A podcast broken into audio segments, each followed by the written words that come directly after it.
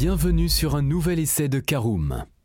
Le Kia X-Seed n'a rien du best-seller, pourtant le crossover dispose d'un rapport prix-prestation intéressant dans sa catégorie. Découvrez notre nouvel essai auto complet.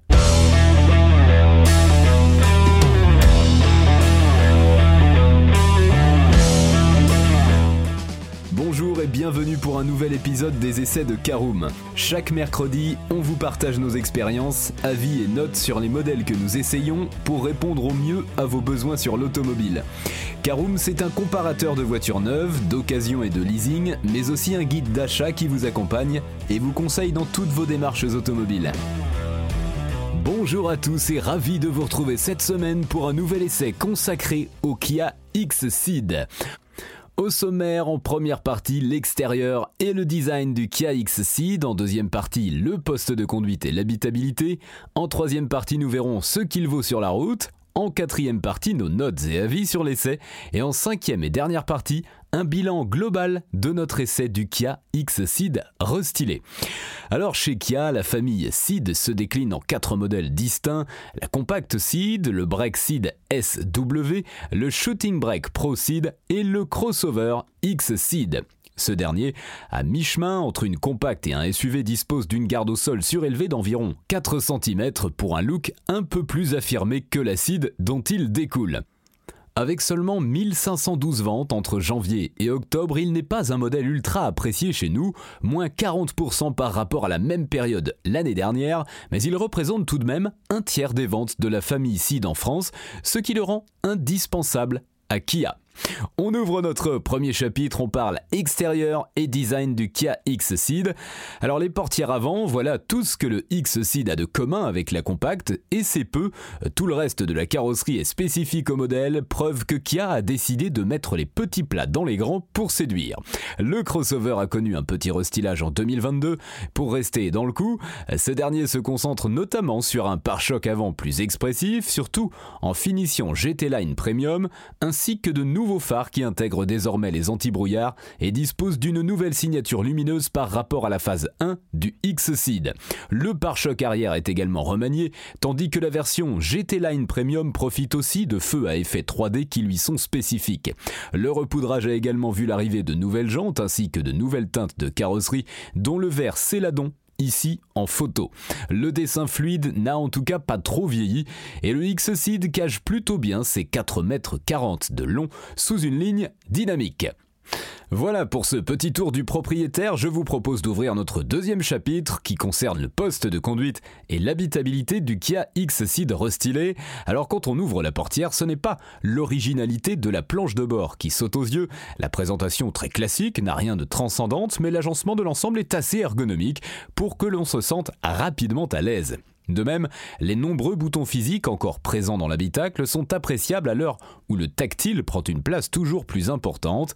La qualité des plastiques et l'assemblage est correct, mais pas impressionnante. Aussi, le X-Seed ne donne pas la même impression un peu plus cossu qu'un EV6 par exemple. Relativement habitable, la cabine de la Kia est bien dimensionnée pour 4 adultes, mais la place aux jambes à l'arrière pourra être un peu juste pour les grands gabarits si les sièges avant sont très reculés. Le coffre est pour sa part donné pour 426 litres de capacité, soit de quoi partir en voyage à 3 ou 4 sans se montrer trop gourmand en bagage. On ouvre notre troisième partie et on fait un petit essai en route avec notre Kia X-Seed. Alors avec un châssis qui privilégie le dynamisme, le X-Seed est plaisant à emmener car pas flemmard quand il s'agit d'enchaîner les virages. Avec des mouvements de caisse assez contenus, on en vient même à regretter que la direction ait un ressenti aussi artificiel et qu'elle ne remonte que peu d'informations. Revers de la médaille, le coréen est suffisamment confortable, mais son amortissement n'a rien de moelleux, et cela se ressent sur les petits chocs qui sont absorbés parfois un peu sèchement.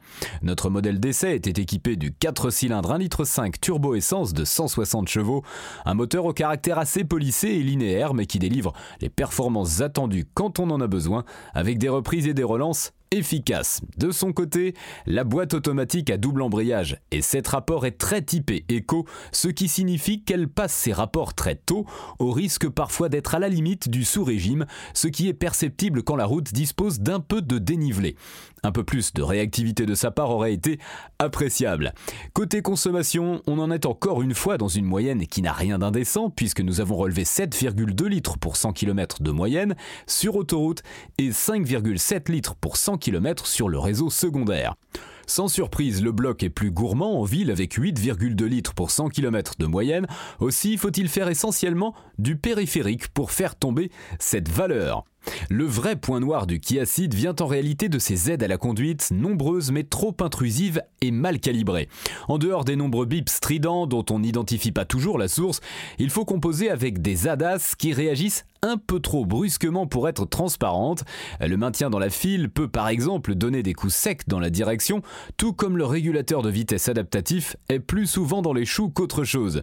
Même avec le radar de distance réglé au minimum avec la voiture qui précède, ce dernier se tient très loin sur autoroute, ce qui fait que dépasser n'est pas simple. Soit il faut déboîter vraiment très en avance et donc occuper la file de gauche inutilement, au risque de s'attirer les foudres des automobilistes plus rapides, soit on se trouve dans la situation où on met son clignotant, on entame la manœuvre et la voiture freine brusquement à cheval sur la ligne parce qu'elle ne comprend pas que l'on est en train de quitter la voie. Horripilant autant que dangereux. Et ce n'est malheureusement pas un problème lié au X-Seed, mais au groupe Hyundai dans son ensemble, car la vaste majorité des modèles de Kia et Hyundai souffrent de ce problème. Allez, on passe à notre quatrième partie, nos notes et avis sur l'essai. Vous connaissez le principe, quatre catégories sont en lice. Dans cette partie, on parle d'esthétique, de conduite, de praticité ou encore de rapport qualité-prix, et on délivre une note sur 5 pour chacune de ces catégories. On commence par l'esthétique, c'est un 3 sur 5, le X-Seed n'est pas déplaisant à regarder, sans faire preuve toutefois d'originalité. Euh, en conduite, 3 sur 5, et s'il n'y avait pas ces aides à la conduite castratrices, le bilan serait beaucoup plus flatteur. En praticité, 3 sur 5 là encore, le X-Seed conviendra à une petite famille avec son habitabilité dans la moyenne. Enfin, en rapport qualité-prix, 4 sur 5, s'il n'est pas parfait, le Kia a le mérite de contenir ses prix. Voilà, c'est l'heure de faire un bilan global de notre essai du Kia X-Seed restylé. Il serait facile de se montrer assez critique avec le Kia X-Seed qui fait beaucoup de choses convenablement sans jamais vraiment briller, d'autant que ses aides à la conduite méritent d'être peaufinées pour vraiment convaincre, mais quand on regarde ses tarifs, l'indulgence prime. Proposée à partir de 26 740 euros, notre Kia vise juste et se montre bien moins cher que beaucoup de berlines et SUV compacts ayant le même gabarit, même en prenant notre configuration qui combine la finition la plus haute et le moteur le plus puissant avec la boîte DCT, la note s'élève à 35 040 euros, avec 640 euros supplémentaires de malus en 2023 et 1074 à partir du 1er janvier 2024, soit un tarif vraiment compétitif. Version hybride rechargeable existe également, mais elle est plus onéreuse puisque proposée à partir de 37 140 euros. Il faudra donc rouler très régulièrement en électrique pour amortir le surcoût à l'achat. En thermique en tout cas, le X-Seed n'est pas à négliger pour ceux qui veulent une voiture avec un budget contenu.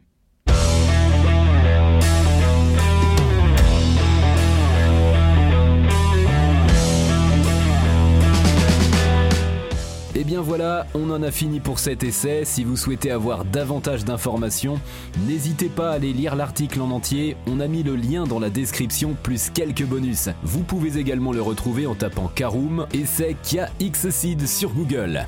Et si vous avez encore des questions, vous pouvez laisser un commentaire sur l'article ou les poser sur notre forum. Merci d'avoir écouté cet épisode jusqu'au bout. S'il vous a plu, n'hésitez pas à vous abonner au podcast depuis votre plateforme préférée, à le partager autour de vous et sur vos réseaux sociaux. On en profite aussi pour vous demander de nous laisser une note et un avis sur Apple Podcast. Votre avis nous aidera à gagner en visibilité, ce serait vraiment sympa de votre part.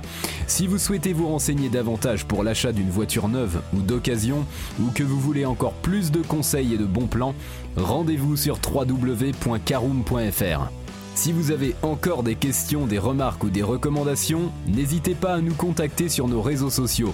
Merci encore et à mercredi prochain pour un nouvel essai du podcast de Caroom.